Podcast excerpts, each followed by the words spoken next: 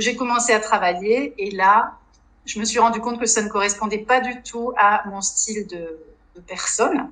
Rentrer dans ce, moule euh, métro boulot dodo, euh, les gens un peu aigris parfois le matin, etc. C'était pas mon truc. Euh, passer beaucoup de temps dans les transports en commun non plus. Et j'ai j'ai passé vraiment peu de temps à Paris. J'ai passé deux ans et demi. Et là, burn-out rapide. J'étais jeune, burn-out. Et je me suis dit qu'il fallait que je fasse autre chose de ma life. Mm-hmm. Donc là, euh, bah, ça a été ma décision de partir, mais quitte à partir, autant partir loin. Cet épisode est sponsorisé par Zaptax. Et là, tu te demandes peut-être, mais Kelly, c'est quoi Zaptax? Bah, Zaptax, c'est l'application à avoir sur ton téléphone si tu es, comme moi, expat en dehors de l'Union Européenne et je vais t'expliquer pourquoi. J'ai récemment récupéré une cinquantaine d'euros en téléchargeant dans l'application les factures de mes achats que j'avais fait en France, mais pour info, ça fonctionne aussi pour l'Espagne et la Belgique. En faisant ça, j'ai pu donc détaxer mes produits et récupérer facilement mon argent en quelques clics. Je te conseille vraiment d'aller voir toutes les infos sur leur site www.zaptax.com et je te retrouve tout de suite pour ton épisode du jour.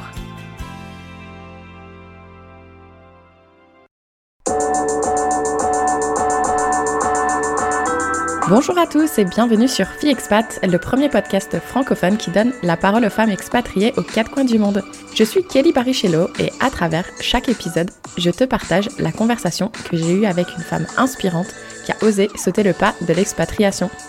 On va te faire découvrir une nouvelle destination, un mardi sur deux, en échangeant en toute transparence sur le ressenti de chacune avant le départ, mais aussi une fois sur place. On va également tenter de comprendre les différents challenges que chaque pays peut avoir et te donner des réponses aux questions que tu te poses peut-être si toi aussi tu souhaites t'expatrier. Chaque discussion se veut authentique et on l'espère va rassurer les familles qui, eux, sont restées dans leur pays d'origine. Surtout que dans cette saison 5, croyez-moi, c'est dans des pays vraiment atypiques que j'ai décidé de t'emmener. Si vous souhaitez rejoindre les coulisses de Fille Expat, je vous invite à vous abonner au compte Instagram le lien se trouve directement dans la description de chaque épisode. Allez, embarquement immédiat, très bonne écoute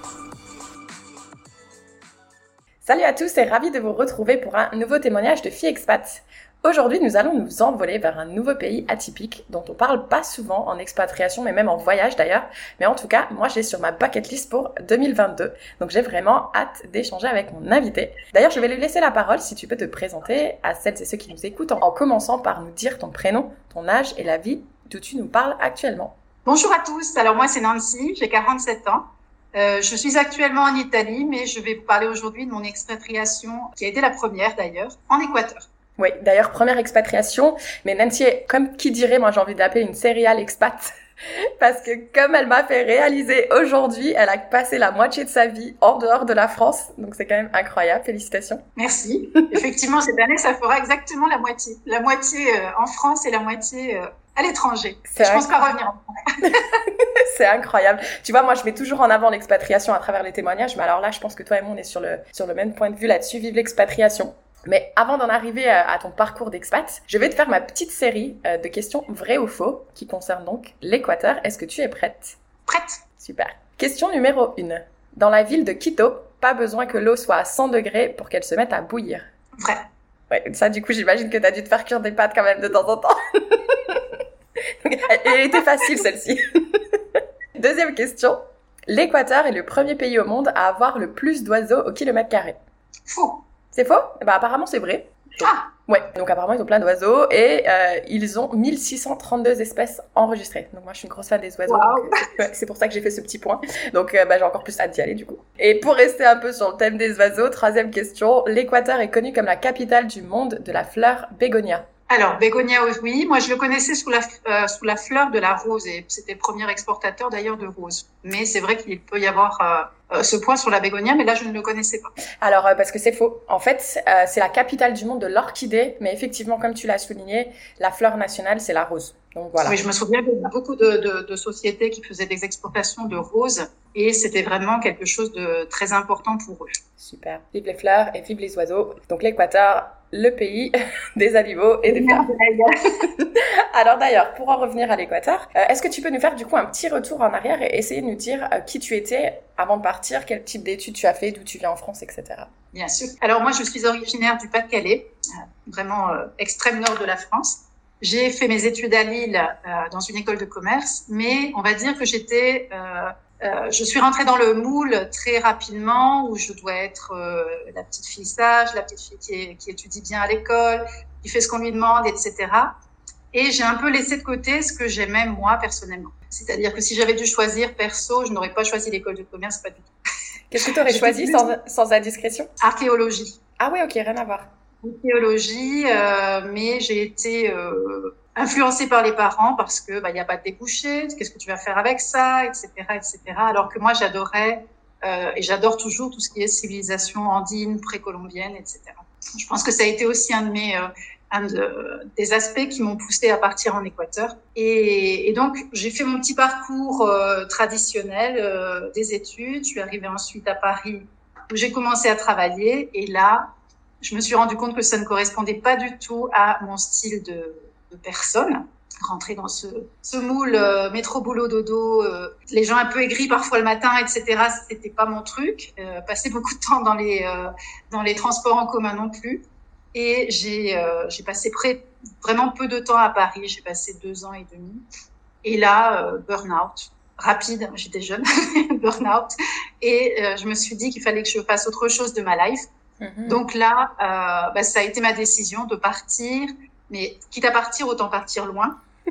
et puis, et puis j'avais fait allemand euh, à l'école, donc euh, c'était resté comme une petite, euh, une petite chose que j'avais dans la tête de un jour apprendre l'espagnol. Donc je me suis dit bon ben on va faire les deux, on va, on va chercher un pays qui soit pas trop développé au niveau touristique, euh, où je puisse apprendre l'espagnol. Et puis en même temps, si j'ai euh, des petites choses euh, pour apprendre un peu plus sur les civilisations précolombiennes, et c'est encore mieux. J'aurais pu partir au Mexique parce qu'il y avait beaucoup d'offres à l'époque, mais j'ai préféré partir en Équateur parce que là, je pense que c'était, j'avais besoin d'un gros changement dans ma vie même aux vie personnelle aussi. Donc, j'ai tout plaqué à Paris, j'ai rendu mon appart, j'ai vendu les meubles parce que je ne voulais absolument pas revenir.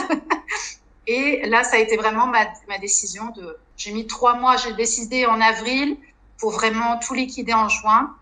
Et je suis partie en, en, septembre. Oui, parce que j'allais dire justement, quand on est dans une situation de burn-out, de burn-out, moi j'en ai jamais réellement fait, enfin je ne pense pas en tout cas. Mais euh, comment on arrive justement à gérer? Parce que je pense que quand on est quand même dans le down, on doit être triste. Enfin, ça doit pas être facile quand même de prendre ce genre de décision en plus de tout ça, non? Alors c'était vrai que ce n'est pas facile, mais quelque part, lorsque tu arrives dans un burn-out, euh, tu es vraiment tellement dégoûté de ce que tu as que soit tu te laisses aller et là tu touches le fond, soit tu te laisses aller, tu touches le fond et tu rebondis tout de suite, ou vraiment ça te donne l'énergie pour euh, ce qu'on dit en espagnol dar el salto, vraiment passer euh, outre tout ça et se dire voilà, j'ai besoin d'une autre chose dans ma vie. C'est ce que j'ai fait en fait. Et est-ce que tu avais quand même réussi à mettre un petit peu d'argent de côté ou est-ce que juste euh, le fait de vendre tes meubles et tout ça, ça a suffi? Oui.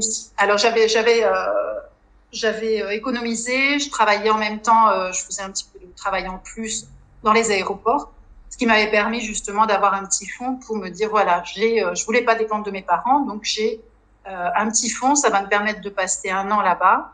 Et euh, finalement, euh, je suis revenue d'ailleurs avec un peu de cash parce que j'avais pas tout dépensé là-bas et, et je, je, voulais vraiment être autonome.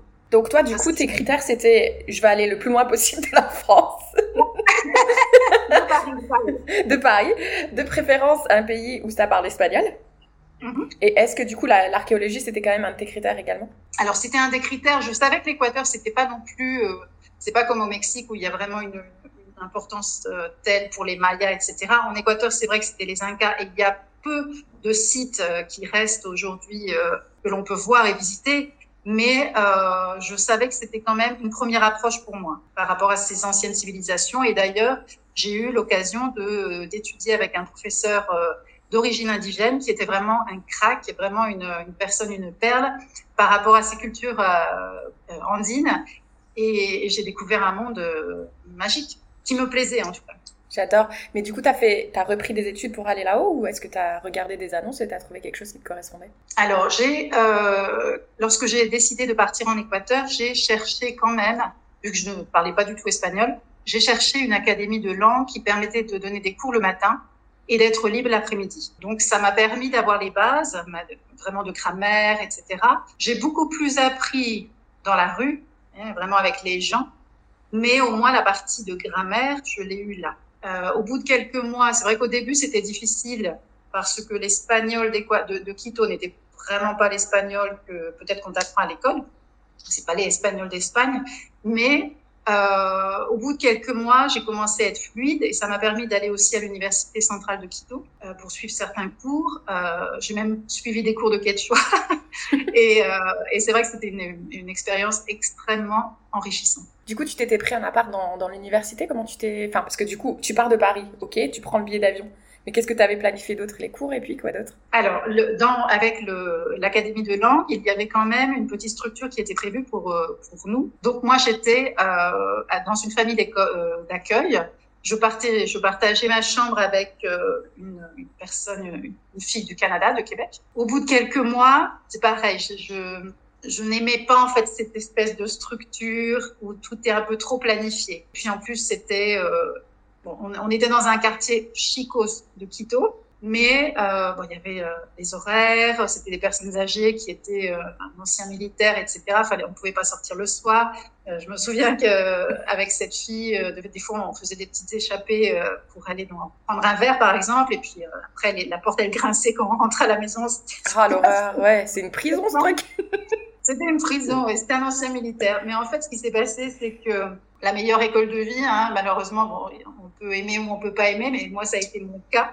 C'est que j'ai rencontré un Équatorien avec qui j'ai commencé à avoir euh, une relation et du coup bah, j'ai laissé la famille d'accueil et je suis partie habiter avec. Génial, génial. Moi je trouve que justement ouais quand tu es en couple avec quelqu'un qui parle la langue, en plus, tu vas apprendre des expressions, des choses que tu vas pas forcément apprendre dans la rue, etc. Enfin, moi, je sais que ça m'a beaucoup aidé avec l'anglais. Donc, euh, trop bien. oui, surtout quand tu pars dans des, avec un minimum de structure, comme, comme une école de langue, euh, bien souvent, tu as des personnes qui viennent de, soit de ton pays, soit de, de soit d'Europe, soit d'Amérique, etc. Et tu vas avoir tendance peut-être à plus parler anglais qu'espagnol. Oui, c'est clair. Et mon objectif, c'était vraiment de pratiquer, de, de, me fondre dans la masse, de vraiment de, de parler euh, correctement et puis voilà, de me fondre dans la culture également. Et du coup, le fait que tu reprenais des études, est-ce que c'est ça qui t'a permis d'avoir un visa pour arriver en Équateur? J'ai eu, oui, j'ai eu un, un, visa étudiant pendant toute l'année où j'étais là-bas. D'ailleurs, ça m'a servi pour payer moins cher le, les Galapagos, donc ça c'était bien. Ah, ah mes rêves. Et euh, c'est vrai que j'ai oui, j'ai eu ce visa pendant un an. Et euh, tu sais, j'ai une maman qui est ch'ti et des grands-parents qui sont ch'tis, donc je connais un petit peu la mentalité euh, du Nord-Pas-de-Calais, qui sont quand même pour moi, je vais le dire clairement, enfin une certaine génération, je trouve qu'ils sont quand même assez fermés d'esprit parce qu'en général ils sortent pas trop du Pas-de-Calais, même des fois rien que d'aller dans le sud de la France, t'as l'impression que c'est tout un voyage qu'ils doivent organiser.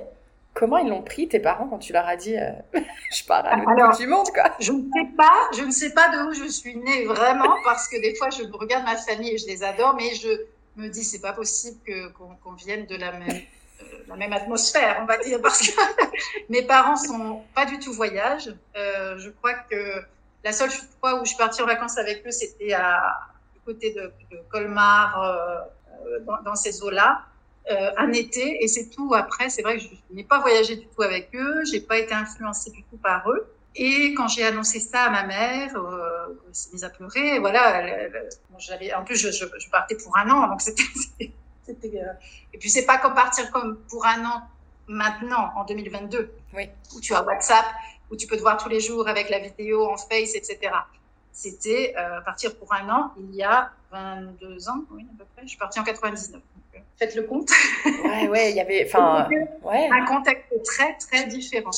Ça, ça t'a, je sais même pas imaginer. Ça lui a fait un choc, euh, ça lui a fait un choc, euh, je crois que oui, les, les premiers temps, parce que euh, c'est vrai qu'on devait partir, euh, lorsque je voulais parler, parler, avec eux, je devais trouver un cybercafé, euh, essayer de nous connecter avec des espèces de casques, et bien souvent, s'il y avait le mauvais temps ou autre, et bien la, la, la connexion était pourrie, donc on se voyait pas, on s'entendait pas. C'était euh, plus le décalage horaire, naturellement. C'est une aventure pour eux aussi, oui. C'est clair, quelle aventure. Et du coup, est-ce que tu te souviens du jour où, justement, tu, tu montais dans l'avion Dans quel état tu te trouvais?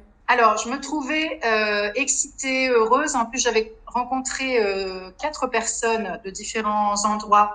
Euh, il y avait un Hollandais, deux Françaises qui partaient pour le même trip que moi. Donc, finalement, on n'a pas, on s'est pas senti tout seul, tout seul.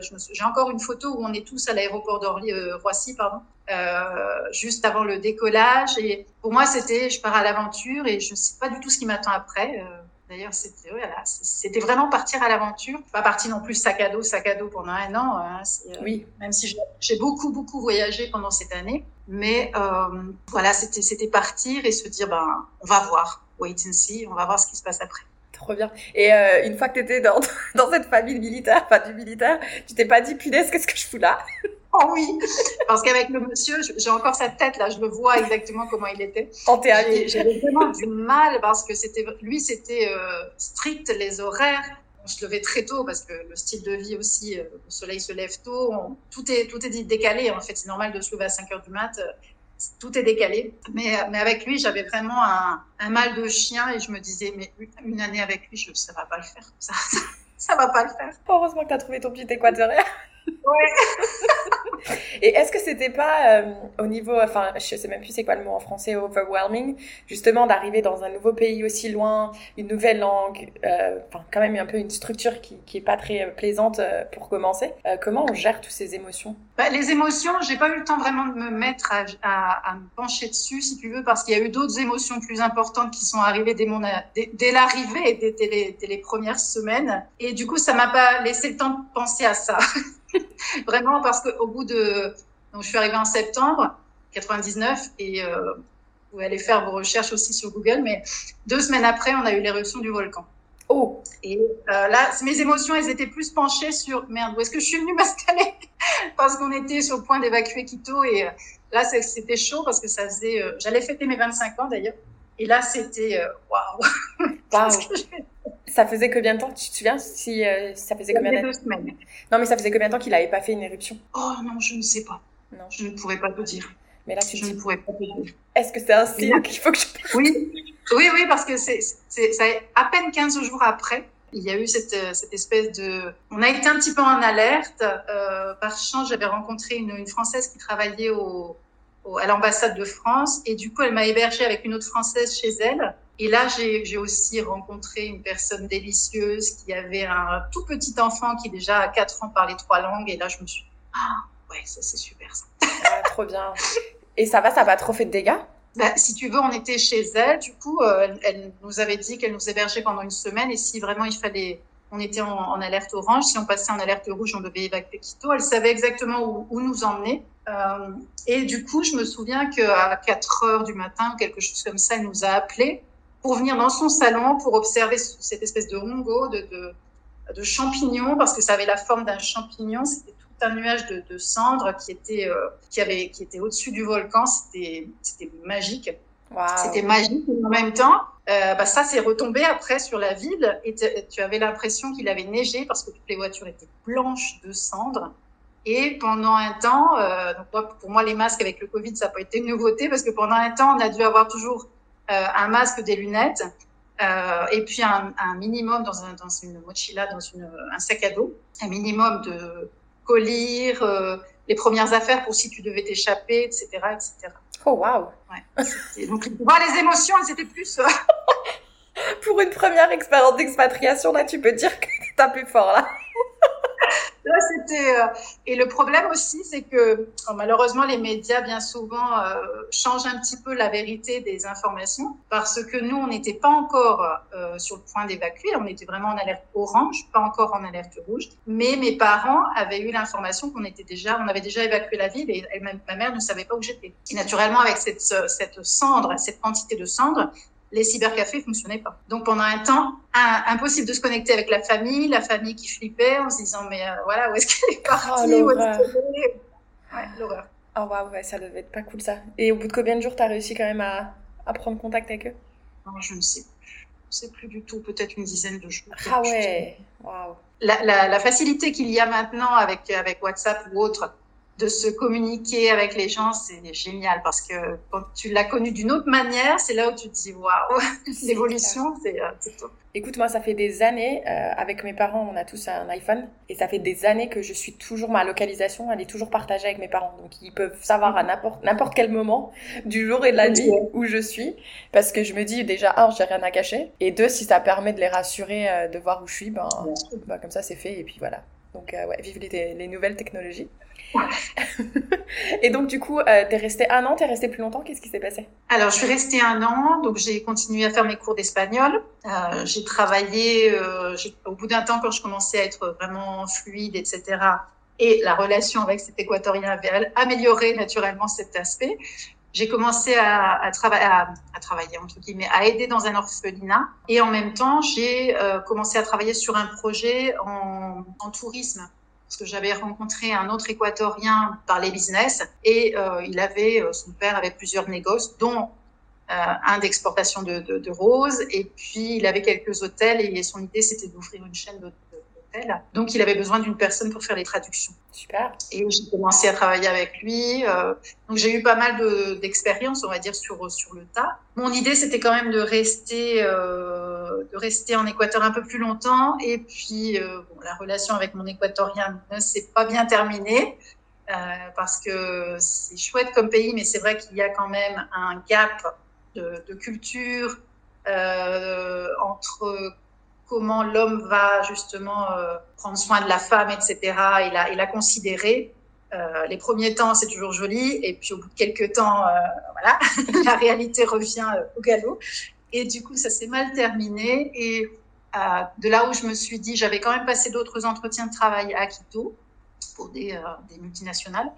Mais c'est pareil, au niveau du boulot, je me voyais très très limitée par rapport au poste qu'on m'offrait. Donc je me suis dit que là, euh, si je restais, c'était, euh, ça pouvait être négatif dans ce sens d'évolution professionnelle, et du coup j'ai décidé de, de, partir après un an. Ok. Euh, pour revenir juste brièvement sur les hommes, parce que c'est un sujet bien sûr qui m'intéresse, j'ai Léa qui est, que j'avais interrogée, qui est expatriée au Mexique. Elle, elle, elle qualifiait les hommes mexicains d'intenses. Et euh, je l'ai rencontrée quand je suis allée au Mexique. Je lui ai dit, il faut que tu développes ce mot intense parce que je comprends pas ce que ça peut vouloir dire beaucoup de choses. Et, euh, et effectivement, elle me disait qu'ils peuvent être très euh, exigeants, mais ils sont vraiment euh, tout le temps présents et très demandeurs, etc. Est-ce que c'était un peu ça aussi avec les Équatoriens? Alors, euh, ça a été un petit peu ça, en tout cas avec celui avec, avec qui j'étais. Euh, c'était très rapide, tout était rapide. C'était vraiment des, des, des intentions euh, de compromiso, des intentions de d'engagement très très rapides, ouais. mais en même temps, euh, c'est vrai qu'on a on a passé d'excellents moments. Il m'a emmené dans, dans, dans sa, sa, région natale, Manabi, qui est vraiment super chouette également. Mais euh, on était vraiment de, de, de deux endroits différents, c'est-à-dire que certaines choses euh, que je pouvais, euh, sur lesquelles je pouvais passer, puis il y a d'autres choses sur lesquelles je ne pouvais absolument pas passer. Mm -hmm. ouais. Lorsque j'ai découvert qu'il avait une machette, tu sais, à, à, la maison, une comment on dit ça en français? Une hache. Une hache, oui, plus ou moins ce que, que tu prends en Amazonie là. Voilà, il avait ça. Euh, bien souvent aussi en Équateur, en, surtout en Amérique latine, hein, peut-être au Mexique c'est peut-être différent, mais l'Amérique latine, il y a quand même un poids euh, important euh, au niveau de l'alcool. Donc, ils sont vite euh, dans un autre, une autre galaxie. Et euh, voilà, après, il y a des conséquences qui ne sont pas forcément positives. Ah, c'est Donc là, j'ai commencé à avoir peur aussi et je me suis dit, bon, je vais partir. j'ai pas parti tout de suite, en tout cas, je suis partie de, de son appartement. J'ai pris mes affaires euh, parce qu'en plus, il m'avait, euh, il était parti aussi, il, avait eu une autre aventure pendant qu'il était avec moi avec une autre. Enfin, pas mal de choses comme ça. Et là, je me suis dit, oh là là, non, non, non. Donc, euh, je suis partie de son appart. J'ai passé encore deux, deux derniers mois euh, avec des amis. Et puis après, là, je suis partie. Et donc, tu es partie où, du coup? À Barcelone. À Barcelone, voilà. Tu t'es dit, allez, je reste quand même dans le petit pays euh, qui parle espagnol. Pourquoi, pourquoi Barcelone? Alors, déjà, bon, déjà, je voulais pas rentrer à Paris, ça c'est sûr. Je voulais pas rentrer en France. Et, euh, et Barcelone, ça me, par, ça, ça, me paraissait une ville vraiment... Je la connaissais pas, mais ça me paraissait vraiment une chouette ville, une chouette transition. Euh, avec un côté cosmopolite, avec euh, un côté très dynamique euh, pour le boulot, etc. Et quand je suis arrivée à Barcelone, ça a vraiment confirmé mon choix. Là, j'ai eu le flash quand je suis arrivée, je me suis dit c'est là où je dois être. Super. Et est-ce que tu penses aussi peut-être l'éloignement avec ta famille? Ça t'a peut-être le fait de se rapprocher vers l'Europe? C'était pas un critère? Je pense pas que c'était non, c'était pas vraiment un critère à l'époque. Non. D'ailleurs, quand je suis revenue de l'Équateur, je suis allée directement à Barcelone. Je suis pas, je suis pas tout de suite rentrée en France. On s'en fout du Pas-de-Calais, il fait trop froid en plus. voilà. Bon, après, quand je suis rentrée, je suis restée un mois avec eux. Mais euh, à la base, je suis vraiment. J'ai fait Quito, Bar Barcelone, et, euh, et, là, je me suis dit, bon, je vais regarder ce qui se passe, et je me suis tout de suite euh, sentie chez moi. C'est un truc de dingue, comme un, comme un coup de foudre avec un mec, mais vraiment avec la ville. Ouais, mais c'est. Enfin, tu vois, moi, je le dis toujours sur Chicago, j'ai un truc, je sais pas c'est quoi, mais pareil, la première fois où j'ai vu la ville et je suis arrivée, j'ai vraiment ressenti un truc, tu vois. C'est euh, donc je comprends ce que tu veux dire euh, avec Barcelone, du coup. Alors avant qu'on parle de brièvement de Barcelone, parce qu'en fait les auditeurs ils vont nous détester, mais on va faire une deuxième partie d'épisode. Parce que du coup, est-ce que tu veux nous dire combien de temps tu es resté en Espagne?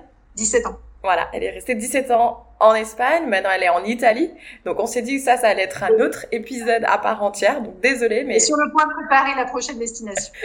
voilà, donc petit teasing, on va vous faire un second, une seconde partie d'épisode euh, où là on parlera plus de son expérience en Espagne, mais aussi en Italie qui malheureusement ne s'est pas aussi bien passé euh, que pour l'Espagne. Et puis bientôt, moi je sais où elle va partir, mais ça aussi on le dévoilera dans cette suite d'épisodes. Désolée, là, je sens les gens qui disent punaise, t'abuses, Kelly, mais bon, ça fait déjà une trentaine de minutes qu'on enregistre. Le temps, c'est précieux. Mais du coup, euh, juste pour conclure quand même avec euh, l'Équateur, si aujourd'hui il y aurait quelqu'un, bon, je, je c'est clair que quand toi t'es parti maintenant ça n'a plus rien à voir, euh, c'est très différent. Mais est-ce que tu aurais des conseils à donner à quelqu'un qui, qui voudrait s'expatrier en Équateur? Absolument, de se fondre dans la masse comme je l'ai fait, même si euh, bien souvent euh, on me disait va pas là, va pas dans ce quartier, va pas. Il faut toujours être prudent parce que moi je sais que en un an j'ai commis, j'ai pris beaucoup de risques. Je suis partie vraiment euh, parfois. Euh, quand j'y pense maintenant, je me dis oui j'étais insouciante euh, parfois, mais euh, il faut vraiment avoir cette euh, sécurité en soi, pas trop se laisser berner par ce que disent les autres, surtout tu mets pas un pied dans ce quartier, etc. Tu peux y aller, tu vois ce qui se passe, tu prends tes distances et puis si ça va pas, bah tu reviens pas. Mais moi, il y avait le, le. Quito Sul, c'était vraiment le quartier où, à l'époque, on me disait, faut pas mettre les pieds là-bas. Et du coup, euh, moi, quand, on me disait, fais pas ça, bon, bah, bien souvent, je faisais l'inverse. Et le Quito Sul, j'y allais en fait une fois par semaine parce qu'il avait un marché extraordinaire où je trouvais absolument des trucs de dingue. Des fruits mm, comme j'ai jamais mangé dans ma vie, des tissus pas chers pour se faire des fringues, etc. Et du coup, euh, je n'ai jamais rien eu en un an. Je, je touche du bois, je ne m'est rien arrivé pendant un an alors que je n'ai pas fait spécialement du tourisme 4 euh, étoiles, loin de là. Mm-hmm. Donc je pense que plus tu, tu vas par tes propres yeux et ta, tes propres expériences, faut pas avoir peur. L'Équateur, c'est un pays très très euh, riche. Il y a une diversité incroyable de, de tout en fait, hein, de, de, paysages, etc. Et euh, moi, je suis allée à droite, à gauche. Je crois qu'il n'y a pas beaucoup d'endroits en Équateur où je suis pas allée pendant un an, mais j'ai eu cette curiosité de me dire j'y vais. J'évite les coins trop, trop touristiques. Hein. Je ne vais pas dire d'aller euh, une semaine à Otavalo parce que là, c'est un marché euh, super touristique. Mais va ailleurs, va, va vers le sud, va vraiment. Il faut avoir cette curiosité et puis surtout se fondre dans la masse avec les gens. Mm-hmm. Et est-ce que tu, c'est quoi ton coup de cœur du coup euh, en Équateur? Je sais que c'est toujours dur de choisir un truc, mais le truc à voir. J'ai adoré la partie de la, la partie de Vilcabamba et c'était une, il y avait un microclimat incroyable et puis il y avait aussi une, une, relation avec les gens, les gens qui ne te connaissent pas mais qui t'acceptent. Vraiment quelque chose de, qui se voit pas à Paris, quoi. Ouais, bah oui, malheureusement. j'ai eu la chance de rencontrer euh, une fille de, l'Équateur là pendant que j'étais au Mexique il y a quelques mois. Et, euh, du coup, on a échangé, on a super bien accroché. Donc, elle m'a déjà donné une, très belle image euh, des Équatoriens. Et c'est clair et net que c'est pour ça aussi que c'est sur ma bucket list. Parce que parmi les voyageurs, l'Équateur revient souvent dans les conversations. Que c'est un pays qui est très surprenant, qui est incroyable. C'est vrai que ce soit l'Amazonie, que ce soit la partie de la partie de la partie de Costa, la partie de mer, tout est euh, la partie des volcans, Bagnos, etc. Il y a tellement de choses à visiter que moi je te dis un an c'est pas suffisant. oui, je sais pas si je vais pouvoir y rester un an, mais je vais tenter au moins quelques mois, ce serait déjà pas mal. Surtout qu'il faut que je travaille mon, espagnol, donc ça, va être une belle occasion. Et donc du coup, tu sais les, questions typiques euh, du podcast. Si tu pouvais justement aujourd'hui euh, te passer un message le jour où tu prenais cette décision justement de partir en Équateur, est-ce que tu te donnerais un petit message? Simplement de refaire la même chose et d'en profiter encore plus. Super. Et pour conclure l'épisode, est-ce que tu voudrais nous donner ta citation ou chanson préférée? Alors ma citation, c'est, euh, elle est très courte. C'est une citation en espagnol qui euh, qui est que no, me, que no te quiten lo bailado. C'est pas vraiment d'Équateur, c'est plutôt d'Espagne, mais c'est vraiment une citation que je bah, j'essaye d'appliquer chaque jour. Que no te quiten lo bailado, ça veut dire vraiment que n'y ait rien qui te qui t'enlève la possibilité d'être heureuse, la possibilité de sourire, de rire, de, de, de bailar, de, de danser. Et voilà, c'est la citation cœur que j'ai. Euh, voilà. En plus, en, espagnol, en plus, en espagnol, c'est tellement beau, quoi. eh ben, merci. Ben, écoute, juste pour revenir brièvement sur mon sponsor, est-ce que toi, quand tu étais en Équateur, tu savais que tu pouvais détaxer tes produits du coup? Pas du tout. Oui, bah moi, avais Donc, euh, bah, comme je sais que là où tu vas repartir, ça va être en dehors de l'Europe, encore un petit teasing, je t'invite vraiment à aller faire un tour du coup sur le, site de Zaptax, euh, parce que du coup c'est super intéressant. Donc, euh, donc voilà. Avec plaisir. Et eh ben écoute, merci beaucoup, et puis on vous donne tous rendez-vous pour la suite du témoignage de Nancy. Merci à toi Kelly, à bientôt à tout le monde.